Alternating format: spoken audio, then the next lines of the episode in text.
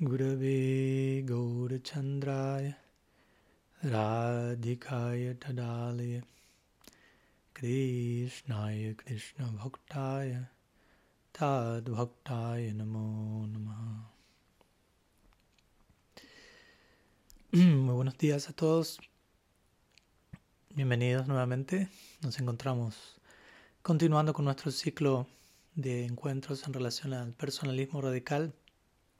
En este caso, con nuestro encuentro número 8, en el cual nos encontramos extendiendo la idea de individuación que ya presentamos en la clase anterior. Y en el día de la fecha vamos a continuar analizando este principio más específicamente relacionado a lo que es el rol de las emociones humanas en la vida de un sadhaka. Como siempre vamos a primeramente comenzar haciendo un pequeño repaso en relación a lo que vimos la semana anterior, nuestra primera charla sobre individuación, cómo completar nuestra personalidad en servicio a lo divino, donde introducimos este, esta noción de individuación como un concepto originalmente presentado por Carl Jung, el cual tiene que ver con integrar básicamente eh, los diferentes elementos de nuestra, nuestra personalidad, desde la complejidad del, plano subconsciente, llevándolo al plano consciente, integrándolo en nuestra identidad actual y obviamente como parte del proyecto de vida humana y dentro del marco de del bhakti, dentro del marco de, de Nartan y Vritti, podemos interpretar esta noción como algo completamente ligable, si se quiere, a nuestra práctica devocional diaria. Cómo integrar, como dijimos previamente, nuestra sombra, etc. Como sadhakas. Entonces, cuanto más plenos y completos y balanceados e íntegros podamos encontrarnos en nuestro sadhaka deja, naturalmente eso nos va a llevar de forma más, más natural en la dirección del, del Siddha Deja, de la identidad espiritual última que anhelamos poder alcanzar. Y desde ese lugar podemos hablar de la individuación como un aspecto potencial del bhakti, más allá de ser un concepto que originalmente proviene de otra tradición, al menos en esos términos, podemos encontrar la implicancia práctica de esta idea dentro de la, del, mundo de la devoción, como un aspecto potencial, al menos del Bhakti, en donde podemos trabajar sobre nuestra personalidad y humanidad en servicio a lo divino. Entonces, desde ese lugar también estuvimos conversando acerca de humanismo divino dentro del marco de Raga Bhakti. Y cómo este, este proyecto de Raga Bhakti también podría ser llamado el sendero de la especificidad, en donde todo es sumamente detallado y desde el cual tenemos que comprender, ok, si, si, pertenezco a una práctica tan detallada, con una meta tan detallada, igualmente debo ser detallado y específico a la hora de lidiar con mi situación actual presente, con mi humanidad, si se quiere, cómo relacionarme con mi humanidad de tal manera que pueda poner la humanidad, mi humanidad ponga en contexto a mi espiritualidad, y viceversa también, que nuestra vida espiritual pueda poner en contexto nuestro proyecto humano, si se quiere. Como mencionamos, la meta no es volvernos tantos superhéroes devocionales, sino seres humanos devocionales. Y desde allí proyectarnos a la meta última de la Gaudiya Sampradaya, que tiene que ver con una realidad semejante a la humana, si lo queremos llamar de alguna forma, el Nara Lila, de Sri Krishna en Braj, de Sri Gaurahari, Nityanavadvip. Entonces, si por nuestro lado hacemos a un lado nuestra humanidad, la negligenciamos, la subestimamos, de alguna manera vamos a estar haciendo esas mismas cosas en relación a Braja, Krishna y a Lila, que incluyen un elemento humano, obviamente plenamente espiritualizado y expresado en su, desde su lugar más profundo. Pero si no aprendemos a lidiar con nuestra humanidad, aquí ahora no vamos a poder relacionarnos con la humanidad que se expresa en el plano último. Entonces debemos aprender a incluir, a integrar esta humanidad ahora, previo a la entrada exclusiva y específica en la meta última del lila. Antes de semejante exclusividad, necesitamos expresar cierta inclusividad la situación actual y aprender a incluir, a permitirnos el ser humano, siendo que esa situación va a persistir por siempre.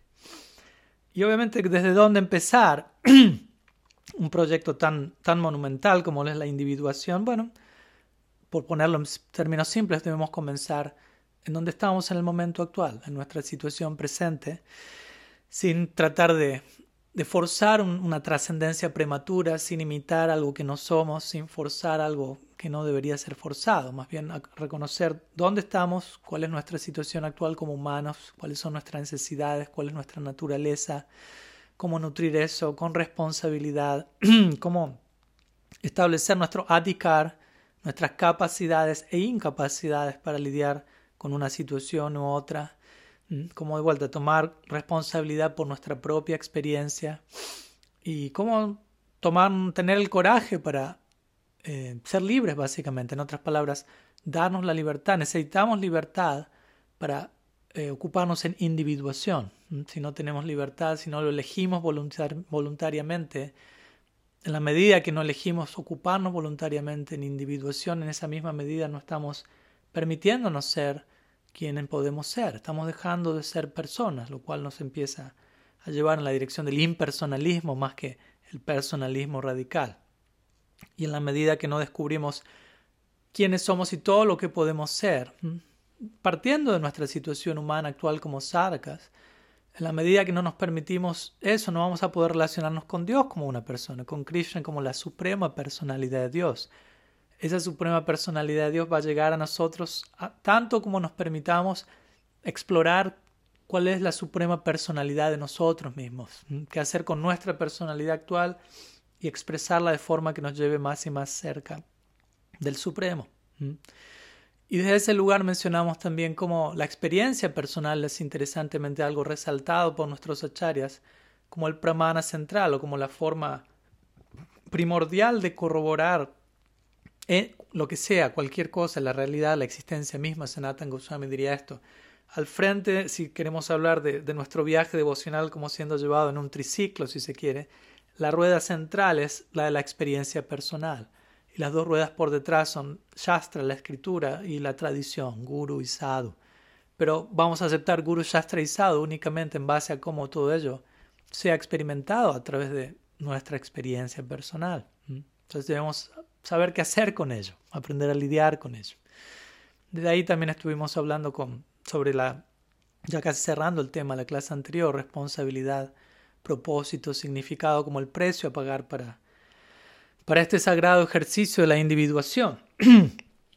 y citamos a Nietzsche, recuerdo, diciendo cosas tales como el valor de una persona puede ser establecido en base a qué tanta capacidad, qué, tanto, qué tanta verdad esa persona pueda tolerar, qué tan dispuestos estemos a tolerar el peso de la verdad, la responsabilidad y el compromiso. Y esa es nuestra la última de nuestras libertades, en las palabras de Víctor Frankl, es decidir qué sendero queremos transitar y cómo queremos transitar dicho sendero, de vuelta de la manera más idealmente individualizada y personalista posible. Y desde ese lugar culminamos mencionando la importancia de respetar nuestra individualidad, aprender a respetar la individualidad no como pratista, no como un síntoma de ego falso o de arrogancia, sino como un prerequisito para ocuparnos en este proceso de individuación. Entonces, unas, unas pequeñas palabras de repaso de nuestra charla anterior. Dejamos una tarea para el hogar también usualmente que fue reflexionar sobre nuestra etapa actual como sadhakas humanos y reflexionar acerca de qué forma o aspecto de la individuación sería la más saludable y apropiada para el momento actual en el que nos encontramos. Así que espero que, que hayan podido tener, darse cierto tiempo Necesitamos tiempo para pensar en estas cosas y obviamente obrar en conformidad. Entonces la clase de hoy mm, va a ser una segunda parte. Seguimos con la idea de individuación. Y en este caso vamos a enfocarla desde el lugar del rol de las emociones humanas en la vida de un sadhaka. Mm.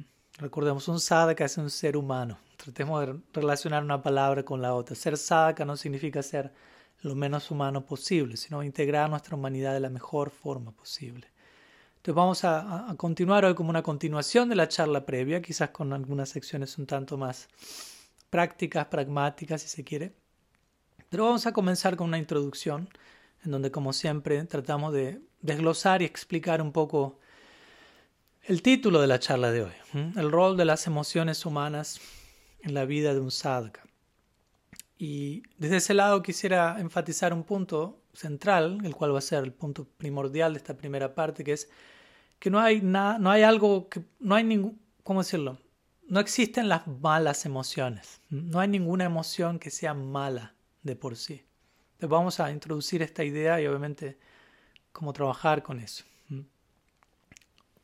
Y nuevamente y una y otra vez, todas las veces que sea necesario, dejo en claro este punto también, que es abordar nuestras necesidades materiales, ya sea a nivel físico, ya sea a nivel mental, emocional, sin cultivar nuestra espiritualidad, obviamente que no termina de ser algo saludable.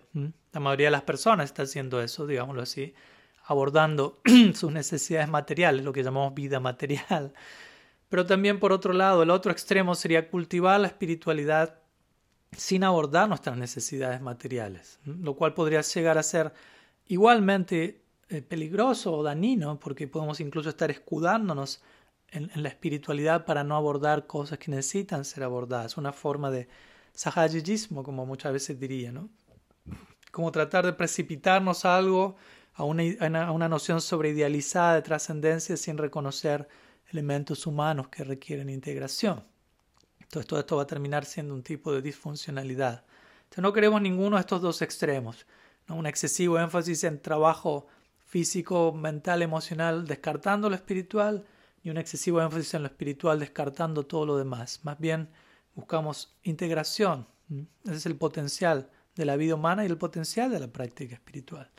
Entonces las, emociones, si alguien querría hablar de emociones como necesidades materiales, no hay problema, pero el punto que si queremos hablar de mundo material o emociones materiales, la palabra material no es una mala palabra.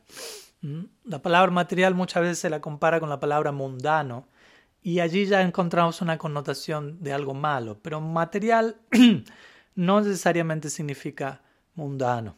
Yo diría que material podremos traducirlo o aprender a redefinirlo, no necesariamente como algo, como digo, malo, mundano, a rechazar, a sacarnos encima cuanto antes, sino material podría ser descrito como algo que posee el potencial de volverse extremadamente burdo o extremadamente espiritualizado. Porque, como recordamos siempre, a la hora de juzgar o analizar algo debemos hacerlo en términos de su potencial. ¿Qué es, lo que esa qué es todo lo que esa cosa que estoy analizando se puede convertir? No solo eso se aplica a nosotros como almas espirituales, también somos, hemos de ser analizados en base a nuestro potencial, pero la materia ha de ser analizada en base a su potencial.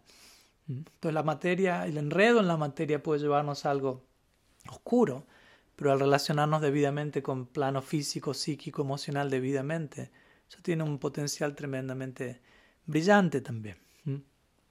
Y obviamente quizás no seamos capaces jamás de integrar al 108% o 16.108% cada aspecto, cada detalle, cada punto de nuestro inconsciente y emoción, pero eso no significa tampoco ir al otro extremo, de descartar por completo dicha dimensión como algo mayásico, mundano, en donde al descartarlo, al evadirlo, parece ser que lo estoy trascendiendo, pero en realidad estoy siendo indiferente, evasivo, escapista, si se quiere, con todo ello.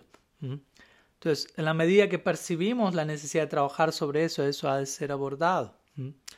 Y como digo, tampoco el otro extremo de, absolutamente enfatizar por completo una perfección psíquica preliminar como un prerequisito obligatorio para, para, el logro devocional. ¿no? Nadie está diciendo esto tampoco. Simplemente cuidémonos de los extremos y aprendemos, aprendamos a integrarlo todo en la medida que es, que es posible, en la medida que lo percibimos como necesario.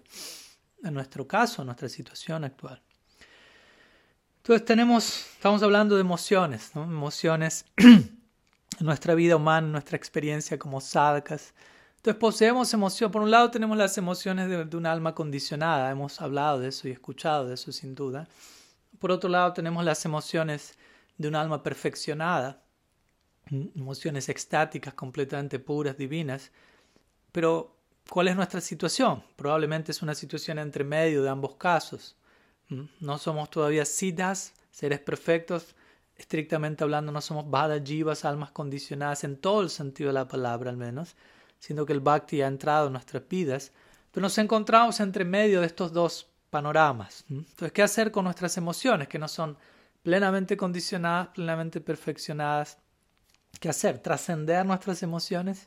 Y cuando digo trascender me refiero a la idea que muchas veces tenemos erróneamente de trascender, que es rechazar algo. ¿Será que debemos rechazar nuestras emociones como sadhakas? No. ¿Será que debemos integrar nuestras emociones como sadhakas, cultivar tanta intimidad como nos sea posible con todos esos aspectos no integrados de nuestro ser que tienen el potencial de nutrir nuestro proyecto devocional? Sí.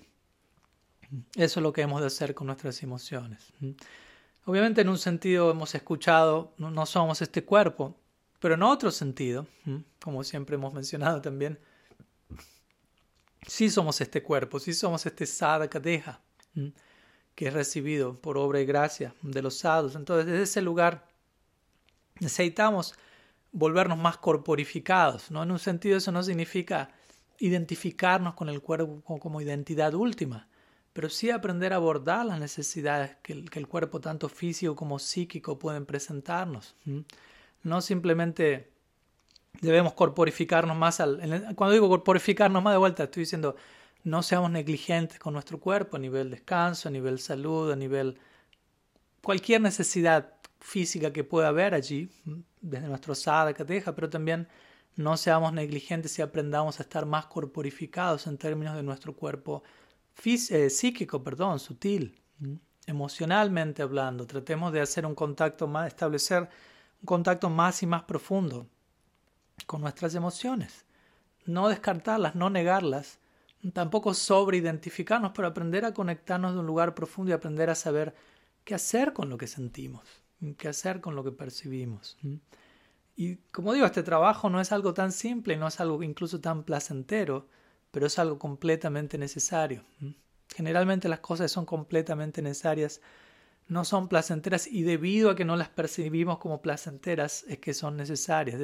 hay algo que nos hace percibirlas como algo negativo cuando, cuando en verdad es algo de lo más requerido y favorable. Entonces necesitamos cultivar una considerable intimidad con nuestras emociones, ya que probablemente hemos cultivado muchas veces exactamente lo opuesto, ¿no? una, una considerable evasión con las mismas.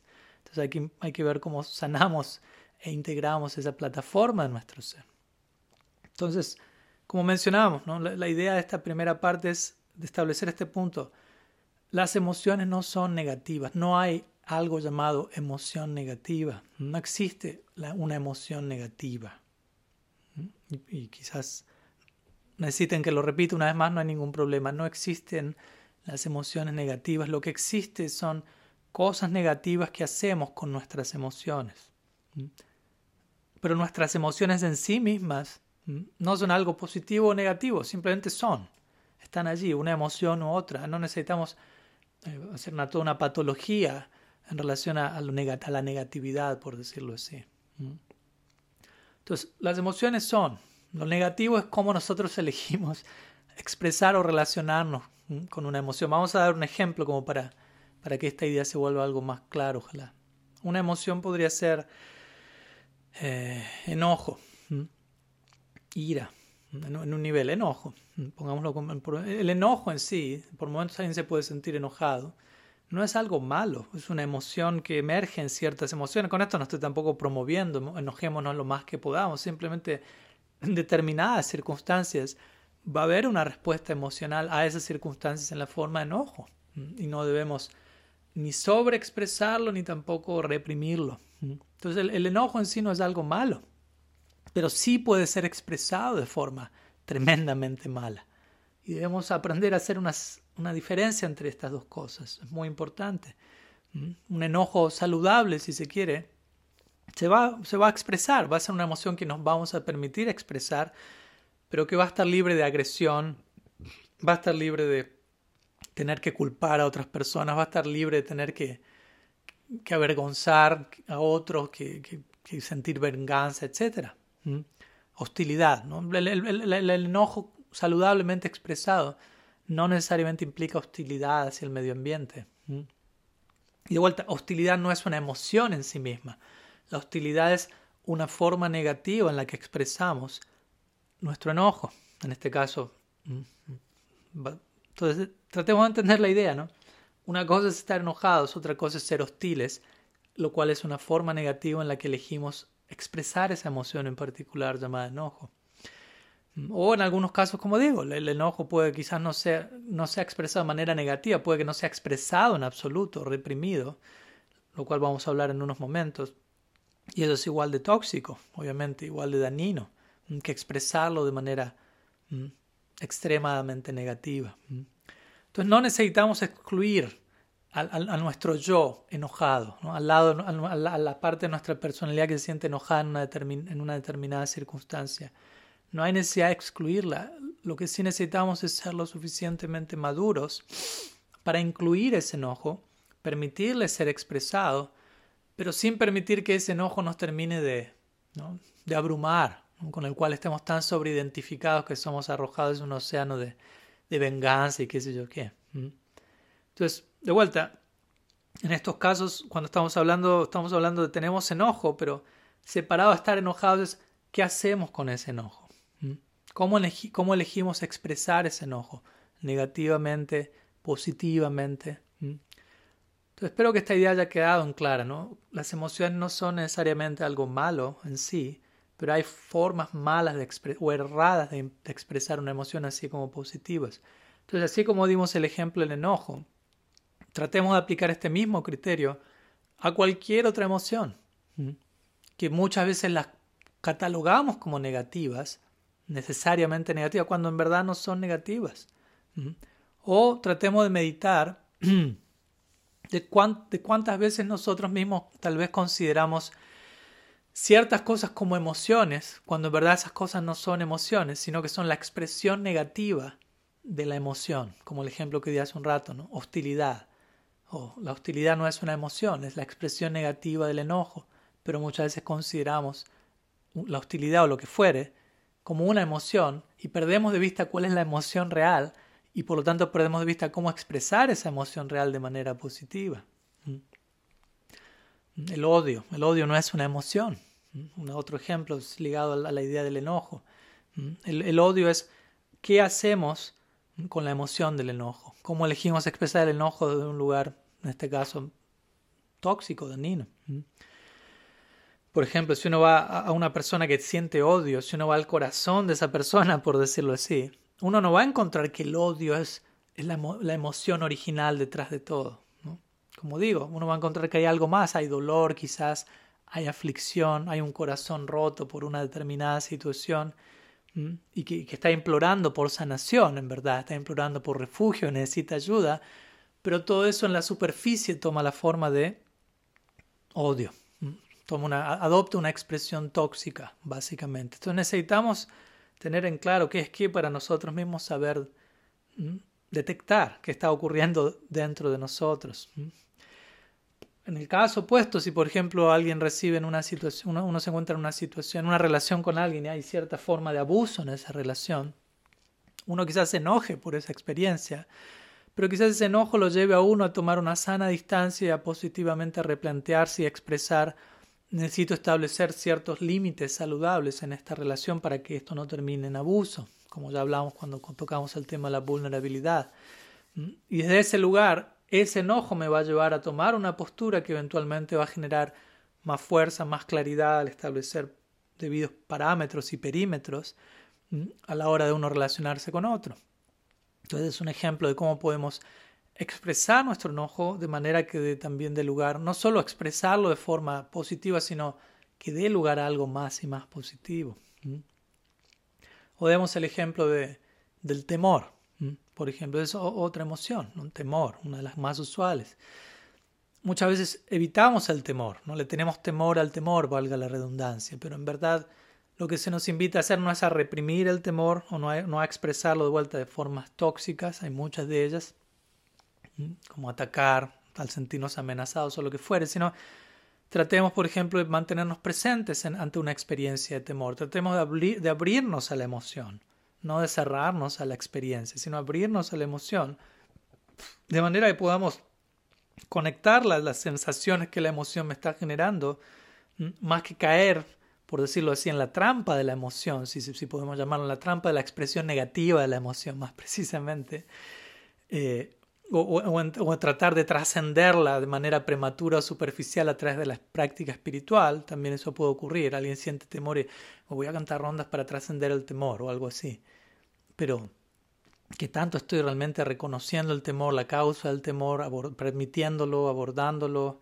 Entonces, en la medida que nos abrimos más y más a la emoción y la permitimos, cuanto más hacemos eso, menos temerosos vamos a estar del temor en sí mismo.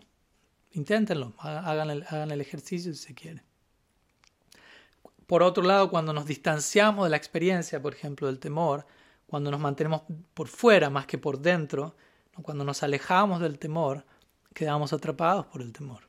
Pero cuando entramos, por decirlo así, cuando nos abrimos a la emoción en particular, como dije hace un rato, cuando cultivamos cierta intimidad, cierta familiaridad con la emoción, ya en la medida que hacemos eso ya dejamos de ser prisioneros de esa emoción en particular, o más bien digamos así, de la expresión tóxica de esa, emoción, de esa emoción en particular y logramos aprender de esa emoción, cultivamos una cercanía, logramos integrarla como parte de nuestro proceso de individuación. Entonces, nuevamente, nuestro problema en gran parte es nuestra falta de intimidad con nuestras emociones, por decirlo así. ¿Por qué? Pues muchas veces nuestras emociones, cuando intentamos contactar con ellas, nos provocan dolor, nos provocan ansiedad, por cualquier razón, por la razón que fuere. Y generalmente preferimos evitar todo aquello que nos provoca dolor, un desconcierto. Más bien preferimos trascender, entre comillas, al tratar de silenciar nuestra negatividad. ¿no? Más bien es un mecanismo de vuelta evasivo. En la medida que, que incurrimos en estos procesos, incluso en el nombre de lo espiritual, todo eso hace que nuestras experiencias se mantengan en un nivel superficial, nuestras experiencias, nuestras emociones, nosotros como personas, que todo ello se mantenga en un nivel sumamente externo y superficial, algo poco interesante incluso. Entonces, de vuelta, no necesitamos trascender nuestra negatividad en relación a rechazarla, sino más bien necesitamos recuperar o reclamar o, corporificar nuestra negatividad, lo que sentimos como negativo, me refiero. No necesitamos rechazarlo, espantarlo, sino integrarlo como parte de nuestro ser, volverlo parte de nuestra historia. Nuevamente, individuación. Otro ejemplo que podríamos dar a este respecto es el de la compasión, que obviamente es algo muy favorable, pero todo también lo favorable tiene su expresión eh, desvirtuada, si se quiere. Entonces podemos hablar de algo que se, podemos llamar compasión ciega, una especie de, de, limbo metafísico, por decirlo así, ¿no? que, tiene que ver más con cuando muchas veces tratamos de, de situarnos en una zona de extremada, zona interna, ¿no?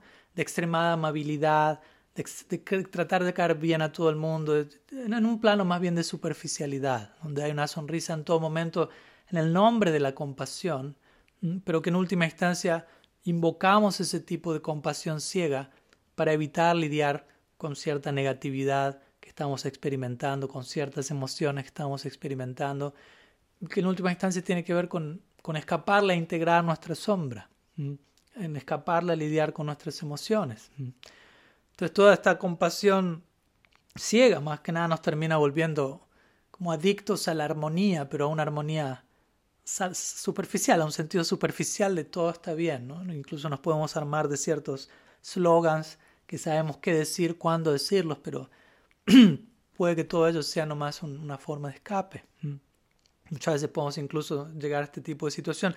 No es bueno juzgar a alguien, juzgar está mal. Y desde ahí creamos un sentido superficial de la armonía. ¿Mm? Pero de vuelta, juzgar en sí mismo no es algo malo. ¿no? Juzgar es una de nuestras funciones internas de nuestro cuerpo sutil. Discernir apropiadamente qué es qué para movernos en la vida. Eso es un juicio. No es algo necesariamente malo. De vuelta, el, problema es qué hacemos con, con los nuestros juicios, si se quiere. Entonces, el problema no es tanto con, de vuelta, nuestro juicio en sí, sino cómo manejamos nuestros juicios. Recordemos, el juicio es, no es tener un juicio, emitir un juicio, no necesariamente es lo mismo a condenar a alguien. La compasión ciega va va a volver estas dos cosas una misma cosa, pero no lo son. Entonces debemos ser muy cuidadosos, no estar proyectando esta, este sentido de compasión ciega hacia nosotros, hacia otras personas, donde todo está bien, todo está en armonía, no necesitamos entrar en zonas incómodas, no necesitamos lidiar con sufrimiento, con emociones comprometedoras, no necesitamos confrontar situaciones, pero en verdad necesitamos, necesitamos eh, una sincera confrontación. La confrontación no significa algo por amor al conflicto, por decirlo así, sino como una necesidad que muchas veces se requiere. Para la integración emocional necesitamos confrontar ciertas situaciones, ciertas emociones, ciertas personas. Confrontación no significa ira, enojo, violencia, tener algo en contra de nadie. Simplemente enfrentar la realidad, por más incómoda que sea. Por no hacer eso, de vuelta, por mantener un sentido superficial de la armonía, compasión ciega, por no llevar a las personas cara a cara, a nosotros mismos cara a cara, con nuestras emociones y, con las consecuencias de nuestras acciones, pues muchas veces no se promueve nada de esto. Más bien nos estamos privando a nosotros o a los demás de, algo que probablemente necesitamos. Y por privarlos a ellos o por privarnos a nosotros de, este mismo obsequio, regalo de la integración, estamos cometiendo básicamente violencia en el nombre de la armonía. De vuelta tenemos palabras bonitas para dirigirnos unos a los otros, pero estamos evadiendo. Entonces eso no es sinónimo con trascendencia real. Integración es sinónimo con trascendencia real. Recordemos, trascender no significa rechazar, trascender significa integrar, que todo tiene el potencial de volverse parte de mi historia, de mi proyecto de vida devocional. Entonces, cuando este proceso de integración es saludable, trascendencia es saludable, aquello que ha sido trascendido no es algo excluido, sino más bien algo integrado, algo reposicionado, algo que vuelve a encontrar un nuevo lugar, una nueva posición, y con lo cual nos podemos relacionar de manera que puedan nutrir nuestra situación, que puedan nutrir nuestro, nuestro proceso de vuelta, todo así llamado enemigo, tiene el potencial de volverse nuestro mejor amigo, como Krishna dice en el Bhagavad Gita. ¿Mm? Entonces, esa es trascendencia saludable. ¿Mm? Todo se vuelve parte de mi proyecto, todo se vuelve integrado. Ahora bien, cuando la trascendencia no es saludable, es tóxica, es dañina, aquello que trascendemos, entre comillas, es algo que ha sido excluido de nuestro ser, más que integrado, lo cual da como lugar escapismo, lo cual da como lugar desconexión. Y lo que buscamos es conexión, no desconexión. Entonces la trascendencia saludable, que de vuelta es sinónimo de individuación, de, de vida integración, de complejidad, hace que cualquier cosa que haya sido trascendida se convierta en otro aspecto de nuestro ser real. ¿no? De vuelta, integrado en, en, quienes, en todo lo que podemos llegar a ser. No algo rechazado, más, más bien algo reconocido como algo que, como nuestro propio ser reclamado, recuperado, actualizado, maximizado. Esa es la, trascendencia saludable. De vuelta, lo opuesto a esto es lo que, genera una trascendencia tóxica, que lo que ha sido trascendido se vuelve algo que ya no es parte de mí, con lo cual no logro identificarme, se vuelve un objeto, una cosa rechazada, trascendida. No es algo muy profundo, muy vivo, muy real. Y esto último, estas diferentes formas de trascendencia tóxica o pseudo trascendencia, no es más que otra manera de hablar del archienemigo del personalismo radical, que como hablábamos al comienzo es el impersonalismo. Y como digo, nuestra tradición tiene poco y nada que ver con impersonalismo, pero muchas veces, aunque de la boca por afuera practicamos y promovemos personalismo, personalismo radical, en nuestra forma de lidiar con nosotros mismos, con nuestras emociones, con nuestro mundo interno, con otros, sin darnos cuenta, sin mala intención, podemos estar promoviendo impersonalismo. Entonces, siendo que, hemos invocado al archienemigo del personalismo radical, en la forma de impersonalismo, vamos a, a continuar con una siguiente sección, tratando de abordar una de las principales facetas de la individuación, que como dijimos que nos va a ayudar a evitar eh, todo impersonalismo dentro de nosotros, que es expresar nuestras emociones humanas y no, reprimirlas.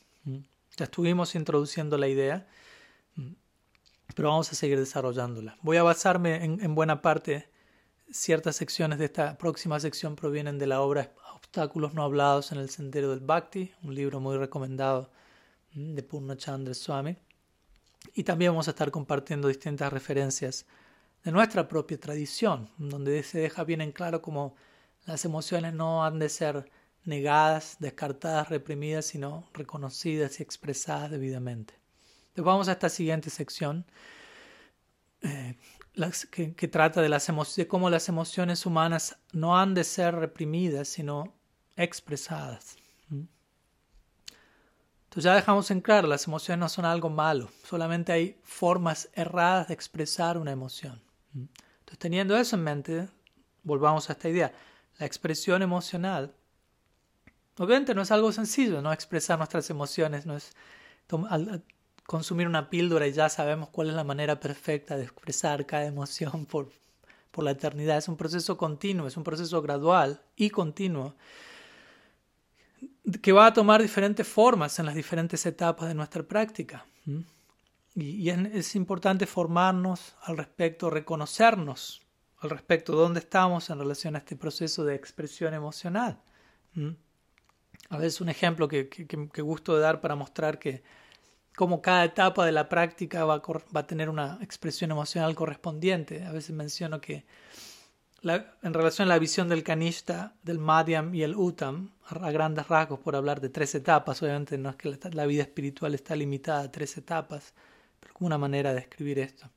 En relación a las emociones, ¿no? muchas veces digo, el Kanishta Dikari ve el Shastra, las escrituras, a través del filtro de sus emociones. El Madhyam Adhikari ve sus emociones a través del filtro del Shastra. Y las emociones del Uttam Adhikari son Shastra en sí mismas. Mm. En todos los casos hay emociones, pero cada persona va, va a relacionarse con él y va a expresar eso desde un lugar distinto. Pero el punto es, donde quiera que estemos, en cualquier etapa en la que estemos, necesitamos saber qué hacer con nuestras emociones. Como digo, la respuesta no es taparlas, evadirlas. A este respecto viene a mi mente los términos sánscritos anukar y anusar. Anukar significa imitación y anusar significa seguir los pasos, seguir la esencia del comportamiento de otra persona. Lo cual implica seguir la esencia significa entender desde dónde esa persona está haciendo lo que hace y qué tanto yo puedo hacer eso sin estar imitando. Qué tanto me corresponde a mí hacer eso o no. Mientras que Anukar no atraviesa ese proceso y simplemente hace copiar, pegar, copy-paste, imitación. Entonces, si un devoto imita etapas elevadas de trascendencia, lo cual puede pasar, trascendencia prematura podemos llamar esto, no llegamos allí pero actuamos como si hubiésemos llegado. De vuelta, sin mala intención a veces, pero no deja de ser una forma de, engaño, de hipocresía. Imitar etapas superiores de trascendencia que no hemos aprendido a habitar aún. Pero esta hipocresía se vuelve más enredada, por decirlo así, si un devoto imita una idea superficial de trascendencia. ¿Me explico? Una cosa es imitar un nivel de trascendencia que es real y es deseable, pero al cual no llegué. Eso ya es desagradable. Pero ¿qué decir si tengo una idea torcida y distorsionada de trascendencia e imito eso? Todavía más desagradable. Como dijimos, una idea de trascendencia desprovista de emociones, basada en la negatividad, en el rechazo, en la evasión. Entonces, si un devoto, ¿cómo decirlo?, anhela un sentido, una idea falsa, distorsionada de la trascendencia, en donde no hay lugar para las emociones, imagínense el resultado de eso, Caos, como mínimo. Y desafortunadamente varios devotos muchas veces, y no digo que uno ha estado libre o está libre de eso, eh, muchas veces hemos considerado las emociones son maya. ¿no? Uno, no, uno, uno no debe tener emociones. Si uno tiene emociones, o al menos determinadas emociones, algunas son permitidas, otras son ilegales por naturaleza, a veces se ha dado ese tipo de, descripción. Sentir ciertas cosas está mal. Y ser trascendental significa no sentir esas cosas o cuando las siento, hacer todo lo posible por no sentirlas. O en otras palabras, termino con esta idea de ser trascendental significa ser lo menos emocional posible. ¿No? Ser trascendental significa tener la menor cantidad de emociones posible. lo cual en otras palabras lo llamamos impersonalismo. poco y nada tiene que ver con la meta, el ideal de trascendencia al que realmente deberíamos aspirar. Pero digo esto porque muchas veces sin darnos cuenta, como digo, estamos promoviendo y proyectándonos hacia una forma de trascendencia que se opone radicalmente, diametralmente, al, ideal de trascendencia que deberíamos estar persiguiendo. Entonces, ¿por qué digo esto impersonalismo? ¿Qué significa impersonalismo? Alguien que oficialmente es un impersonalista es alguien que niega el hecho de que Dios posea sentidos. Dios no posee sentidos, Dios no posee cuerpo, Dios no posee identidad. ¿no? Brahman es la realidad última. Entonces, eso es impersonalismo. Dios no posee sentidos. Entonces, en otras palabras, si, si uno niega que uno tiene, posee sentidos, porque las emociones de alguna manera son una extensión de poseer sentido, sexto sentido, la mente. Entonces, si nosotros negamos que tenemos emociones, estamos promoviendo el impersonalismo, es decir, no tenemos sentidos, no tenemos emociones, o si las tenemos, vivamos como si no las tuviésemos, como, como si no deberíamos tenerlas.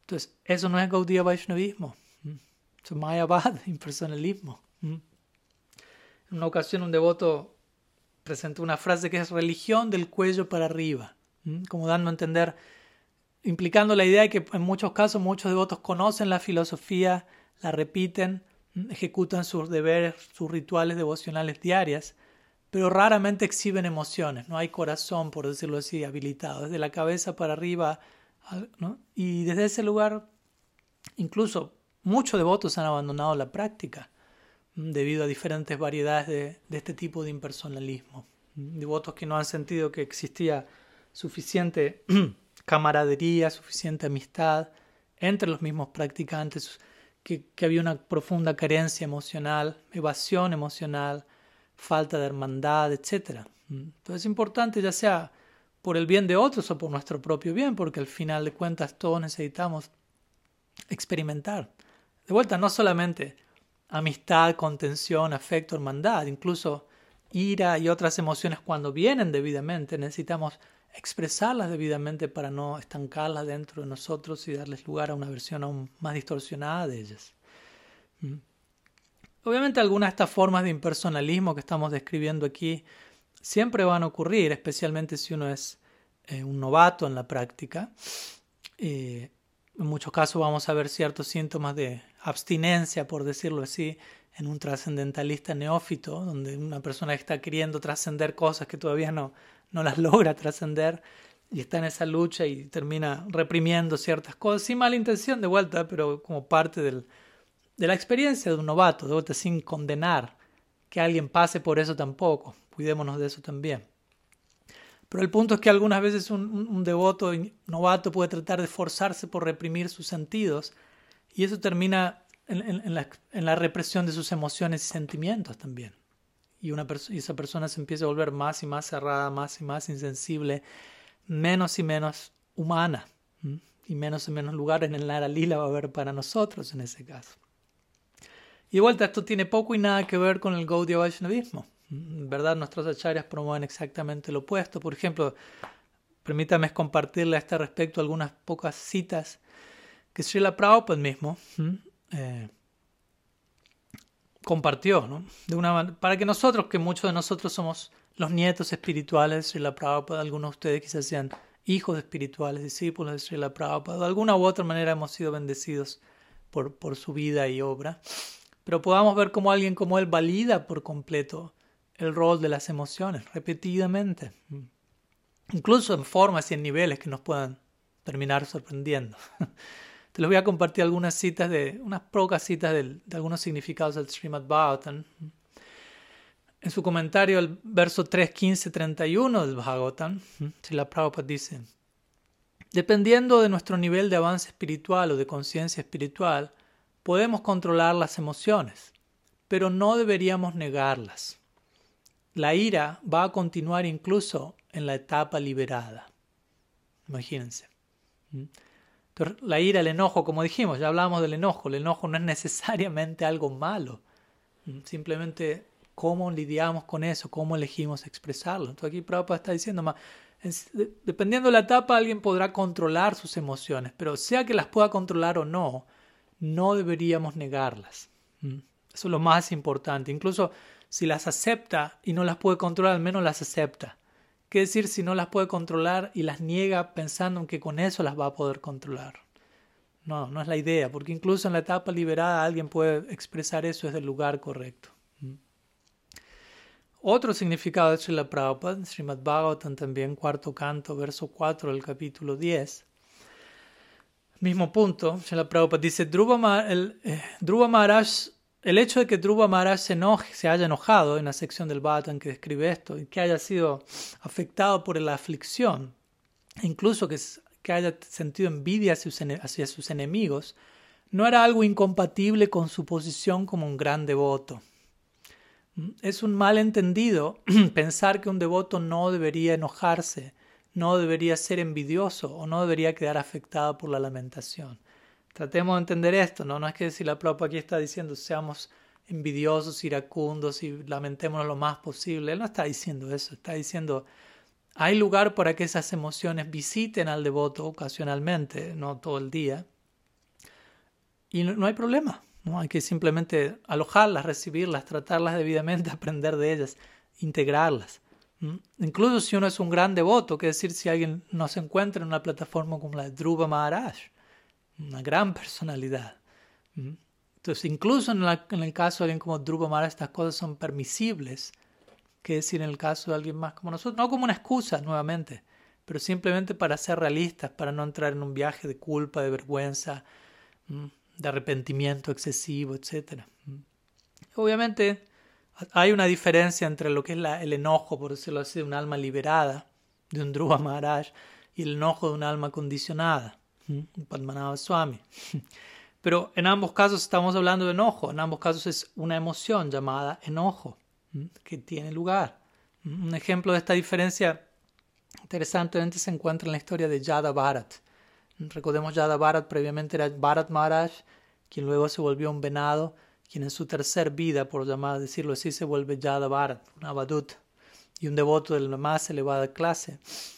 y en el verso, en el quinto canto, verso 24 del capítulo 13, Sukadev Goswami le dice a Parikshit Maharaj que habían ciertas olas de insatisfacción en la mente de Yada Bharat debido a él haber sido insultado por el rey Rahugana quien lo hizo llevar su palanquín.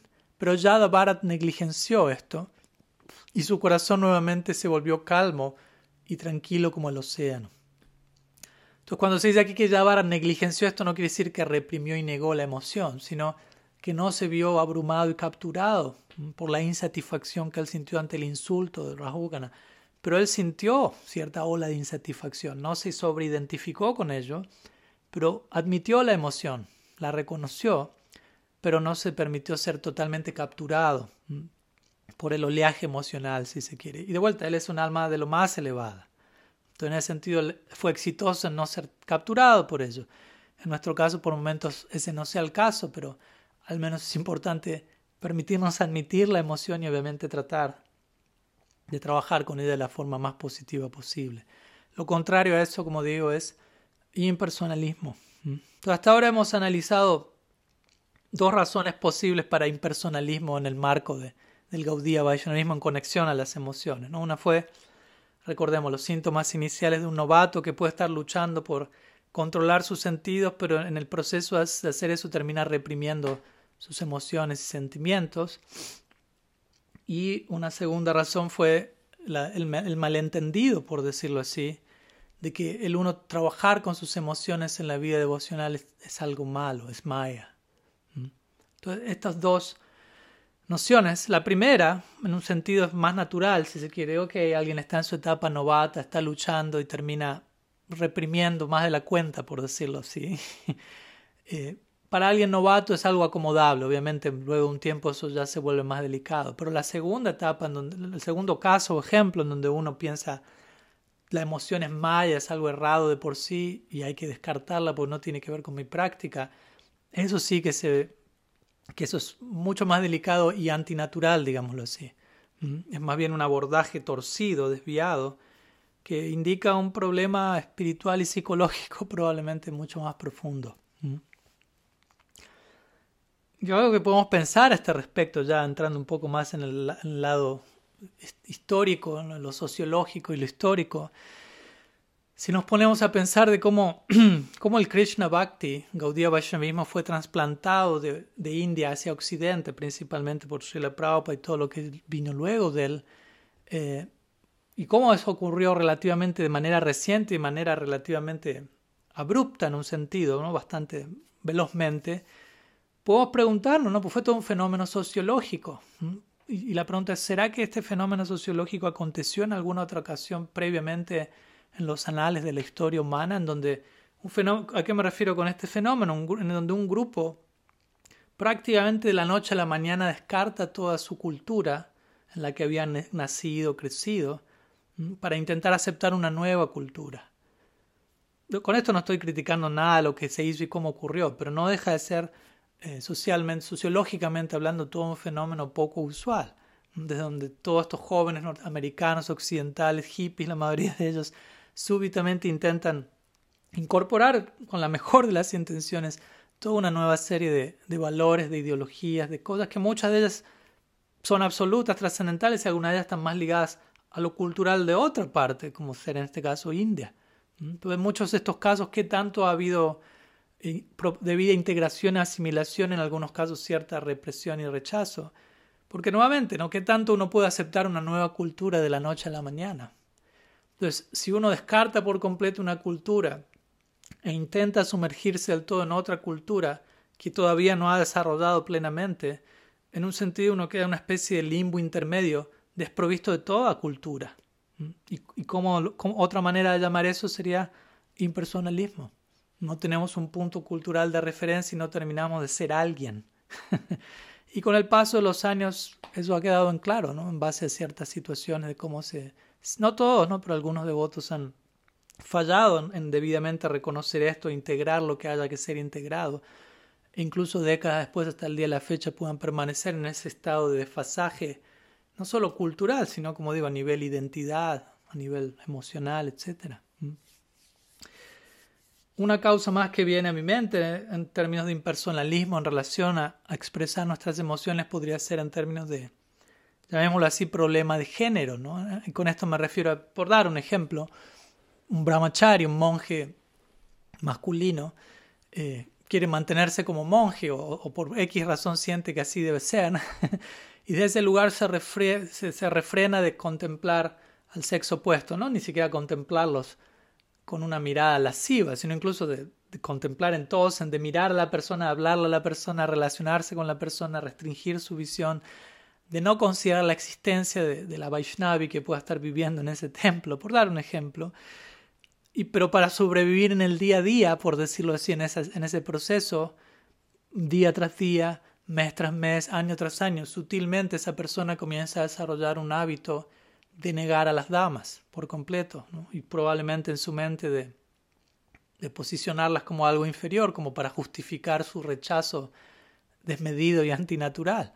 Pero desafortunadamente incluso ese patrón de conducta, que ya es lo suficientemente tóxico, no termina allí, sino que se sigue extendiendo hasta el punto de no solamente negar a los miembros del sexo opuesto, sino de comenzar a negar a todas las personas, a otros seres humanos y más y más y más insensibilidad.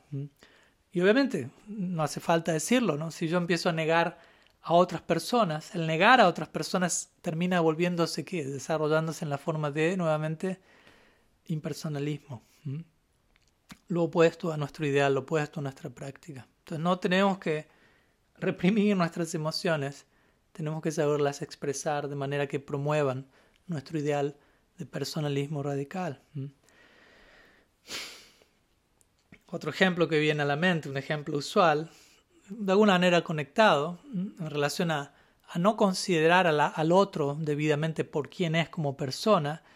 Muchas veces he visto que los devotos, cuando se dirige, cuando un devoto se encuentra con otro y no conoce a ese devoto, la primera pregunta es ¿quién es tu guru? ¿Mm? Entonces, por, por X razón, esos devotos sienten es importante saber quién es tu guru, es esencial y esa información va a determinar quién eres tú como individuo, como persona.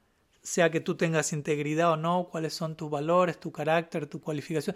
Todo depende de quién sea tu guru. Muchas veces eso se hace sentir en la forma en la que algunas de estas relaciones son introducidas. con esto no quiero decir que, que el uno saber quién es el gurú de otra persona no tenga ninguna importancia. De hecho, lo tiene. Pero no hay, no, no hay razón alguna para enfatizar hasta ese nivel, hasta ese punto. Depende de quién sea tu gurú, quién eres tú como persona. No, no, no. De hecho, es algo mucho más lógico, humano, realista, conocer a la persona para saber quién es la persona. Tratemos de ser más personales para conocer a otra persona. ¿no? Tratemos de, si juzgamos a un individuo que sea sobre el mérito de quién es el individuo, de lo que hace, lo que no hace, no meramente de, quién es su gurú, no, de un tipo de afiliación institucional, lo que fuese. Otra variante, como digo, de, de impersonalismo y de no mostrar un, interés y una preocupación por conocernos realmente unos a otros. Y es una variante de atrofia emocional, si se quiere. Entonces, en ese lugar debemos aprender a estudiarnos no solo nosotros mismos, sino como en algunos de los casos que mencioné, estudiar nuestra propia historia como movimiento en este mundo y entender las, quizás las diferentes influencias que, que puedan estar influyéndonos incluso hasta el día de la fecha en cada uno de nosotros como miembros de la Sampradaya, en la etapa en la que nos encontremos.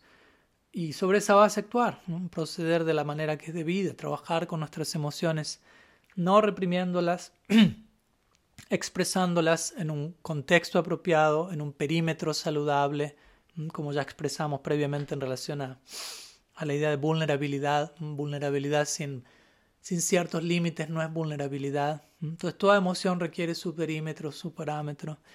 Pero cuidarnos de no irnos al extremo de la apatía emocional, sentir una apatía absoluta hacia sentir a lo que fuere, en donde probablemente terminamos privándonos a nosotros mismos de la meta última de nuestra práctica, que es bhava, prem, amor divino, toda una emoción, obviamente una emoción trascendental, divina, pura, pero sí como sadhakas humanos desarrollamos una apatía hacia lo emocional, sutilmente estamos lanzando ese mensaje hacia las emociones espirituales. No quiero saber nada con emoción. Mi proceso se termina volviendo algo más de negación que de aceptación positiva. Entonces recordemos, ¿no? las emociones no son algo malo en sí mismas.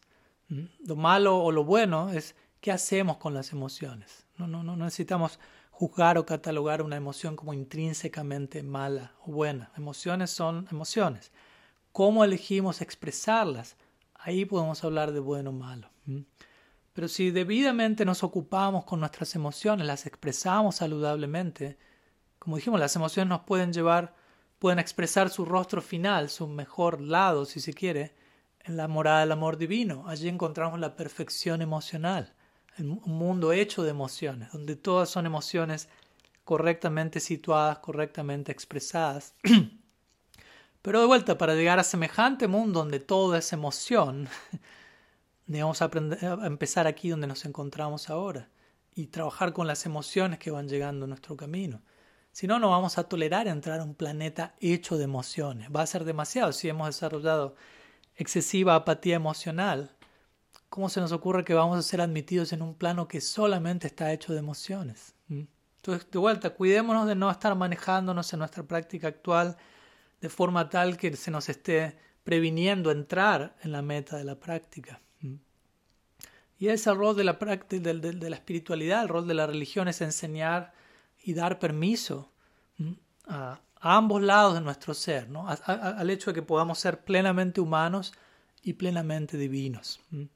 Todo, todo proceso espiritual fidedigno debe estar no solo dando lugar, sino promoviendo, instruyendo, guiando en cómo, cómo expresar ambos lados, ¿no? cómo expresar nuestra plena humanidad, cómo expresar nuestra plena divinidad y no crear una dicotomía entre ambas, un contraste superficial inexistente, sino como ambas, al ser expresadas en su plenitud, humanidad divinidad, pueden ser integradas en la perfección de lo que nosotros llamamos Lila. Entonces, como ya dijimos previamente, creo que la clase anterior, quizás nos resulta más difícil a nosotros ser plenamente humanos que plenamente espirituales. No somos seres humanos tratando de ser espirituales, somos seres espirituales tratando de volvernos plenamente humanos, con todo lo que eso implique. Y tratando, somos seres espirituales tratando de volvernos plenamente humanos en el contexto de una práctica espiritual. y con la meta última alcanzar de este Nara Lila, de este servicio eterno a Sri Krishna en Braj, Sri Gaur, en Naudip, en donde hay humanidad, en donde hay divinidad plenamente integrados, perfectamente expresados. Y aquí tenemos que comenzar para acercarnos allí de manera realista. Entonces no, no, no podemos acceder lo sagrado de ese plano divino si no desarrollamos una plenitud con nuestra humanidad. Entonces necesitamos una, una integración de estos dos elementos, lo sagrado, lo divino, lo humano y lo balanceado aquí. En otras palabras, como lo hemos estado hablando estas últimas clases, individuación. Poder integrar todas las capas de complejidad de nuestra personalidad, de nuestra identidad actual como humanos, como sadakas. Todo ello de vuelta en el marco del bhakti, en el marco de un cultivo espiritual. Alguien puede ocuparse en estos procesos separados del bhakti y eso no va a llevar al Krishna Lila. Pero estamos hablando aquí, este, este, discurso obviamente va dirigido hacia la comunidad Gaudiya Vaishnava principalmente. Entonces, damos por entendido que uno se encuentra en el marco del cultivo devocional y todos estos trabajos que estamos compartiendo, estas virtudes, estos procesos, han de ser idealmente expresados en el marco del bhakti para llevar a la meta correspondiente. Entonces vamos a concluir la clase de hoy con unas breves palabras de conclusión, con cierto resumen de lo que hablábamos hasta ahora y con unas consideraciones finales de cómo, cómo implementar este proceso de individuación en nuestra vida diaria y en nuestra situación de vida única y específica en la que podamos estar encontrándonos. Entonces, como ya lo mencionamos, de alguna forma podemos conectar este tópico de la individuación, de la debida, del cultivo debido de intimidad con nuestras emociones, con, el término sánscrito de anartha briti. Que recordemos, anartha briti no quiere decir Saquémonos de encima de las cosas malas, porque muchas veces nuevamente concebimos estos procesos desde un lugar negativo y de rechazo o de evasión. Anartha Nibriti no tiene que ver con ¿no? librémonos de, de, lo malo, de lo negativo, sino, como digo, cultivemos una intimidad significativa con aquellas capas no integradas de nuestro ser, que tienen el potencial de volverse parte de mi personalidad como Saraka, y eso perfectamente espiritualizado, de ofrecer un servicio eterno, como un Sida en el lila. Entonces considero que esa es una definición mucho más amplia, profunda, difícil, obviamente desafiante, pero realista, de Nartan y Briti. No solamente siga cantando hasta que se saque de encima todas esas contaminaciones, algo así, sino más bien todo lo que me, todo lo que me invade, todo lo que me acompaña, todo lo que me visita hoy en día. ¿Cómo puedo relacionarme con todo eso? ¿Cómo puedo cultivar una debida intimidad de manera de integrar todo eso? porque entiendo, todo tiene un potencial en relación a lo divino también. ¿Cómo integrar todo eso? ¿Mm? Entonces, en otras palabras, necesitamos desarrollar mayor conciencia de Nartan y Briti en otras palabras, mayor, mejor concepción de qué es Anartha Nibriti. A eso me refiero con mayor, estar más consciente de Anartha Nibriti, entender mejor qué significa, qué implica Anartha Nibriti. ¿no? Anartha Nibriti, como dije más de una vez, no se limita a un mero subproducto de la práctica, no es que simplemente por vayana cría, por ocupación devocional, Anartha Nibriti se da como mágicamente como una consecuencia de ello. Automáticamente por cantar Hare Krishna me libero de ciertas cosas. Sí, no. Sí, obviamente, por ocuparnos en la práctica nos vamos a liberar de limitadas capas de condicionamiento sin incluso estar conscientes de que eso está ocurriendo. Pero eso no quiere decir que debamos ser perezosos o evasivos en reconocer qué es lo que hay que trabajar. Anartha Nibriti significa eso. Anartha Nibriti no solamente es el, la consecuencia de Vajana Kriya. Anartha Nibriti implica ocuparnos en Vajana Kriya, estando conscientes de los anartas que tenemos. De vuelta, recordemos, anarta no significa algo necesariamente demoníaco o malo. Y de la forma que esos anartas están tomando una forma, eh, ¿qué, ¿qué, forma esos anartas están manifestándose en la etapa en la que me encuentro. Recuerden, la palabra anarta significa falso valor. Arte significa valor, anarta significa falso valor. Entonces, si algo es un falso valor, pero yo me relaciono con eso de un lugar correcto, se termina volviendo un verdadero valor. Entonces, una narta tiene el potencial de volverse harta y para amarta, algo de valor supremo incluso. Entonces, Anartha Nibriti tiene que ver con eso. Cómo relacionarme con lo que en el momento lo vivo como un obstáculo, emociones incluidas, de forma que todo eso se termine volviendo algo que facilite mi progreso. Y obviamente también hablar de Anartha Nibriti tiene que ver con, en relación a estar conscientes de estos anartas. Algo importante es que cuando un anarta se ha retirado o parece que se ha retirado en cierta etapa, probablemente implica que ha mutado su forma que se ha vuelto más fino, más sutil y que requiere una mayor integración, un nivel más profundo de volver a eso parte de mi proyecto. Así es como uno progresa espiritualmente, haciendo un trabajo cada vez más, más fino, más detallado, más profundo. Y algo importante también a tener en cuenta aquí para cerrar este punto es que las etapas que las escrituras describen, que Shastra menciona acerca de, de la práctica, de los síntomas, las etapas del proceso, del progreso, no necesariamente todas las personas, todos los practicantes van a experimentar esas etapas y síntomas exactamente de la misma forma. Eso es más bien como una especie de, de plantilla o de, patrón general de descripción. Bueno, Srada, Kriya, perdón, Srada, Sadhusanga, Kriya, Nartan, Nibriti, Nistarucha, Shakti, Prem. Pero todo eso, cómo se va a ir dando todo eso en el caso de cada individuo, es algo muy único y muy personalizado. Entonces, personalismo radical nuevamente. todo esto debe ser abordado de forma específica, de forma individualizada. Y siempre positivamente, de vuelta, no pensando en términos de no, de qué hay que rechazar, de qué tengo que sacarme de encima. Todo este proceso no tiene que ver con negatividad, o, mucho menos de negar lo que, lo que aún percibimos como negativo, sino de abordarlo y resolverlo dentro de un marco siempre superior y favorable. Entonces, individuación, ya estamos terminando, pero ya para cerrar, hoy estamos culminando nuestra serie de charlas sobre la individuación dentro del marco más amplio de, charlas sobre personalismo radical. Y esta individuación tiene que ver del todo, como digo, con integración de complejidad.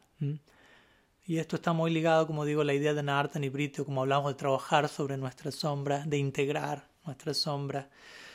Y la meta de la espiritualidad en un punto es unir a nuestro ser en todo, ¿no? en todo, incluso en todo nuestro lado sombrío, y presentar esa sombra incluso en la relación con, el, con el, absoluto.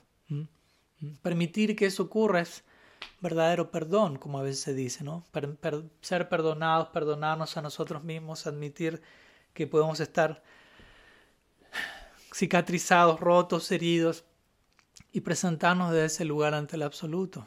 Porque a, menos que seamos perdonados de ese lugar, nunca vamos a, tener experiencia del amor infinito de Krishna. Hasta que no nos atrevamos a, reconocer todas estas cosas y, acercarnos de ese lugar. Y sabemos que Krishna nos, eh, que Krishna nos ama, básicamente. ¿no? Ya, ya lo hemos mencionado más de una vez. ¿no? Pero básicamente tenemos que permitir eso para que haya verdadera sanación, verdadera integración verdadera individuación. Necesitamos atravesar todo eso. Entonces, queríamos compartir estas ideas el día de hoy en relación a individuación y más puntualmente al rol de las emociones humanas en la vida de un sadhaka. Así que vamos a concluir aquí. Una pequeña tarea para el hogar esta semana, para aquellos que deseen, va a ser, como se imaginarán, tratar de meditar acerca de de aquellas emociones que, uno sienta que, quizás son las más, en este caso, que son las más estigmatizadas y descartadas en la Gaudiya Sampradaya, muchas veces a través de un discurso oficial de ciertas concepciones, y qué es lo que nosotros podemos hacer como individuos para modificar eso, para gradualmente llevar la, situación de nuestra comunidad en general a un nivel superior, siempre comenzando desde ya por casa, por lo que podemos hacer a nivel individual.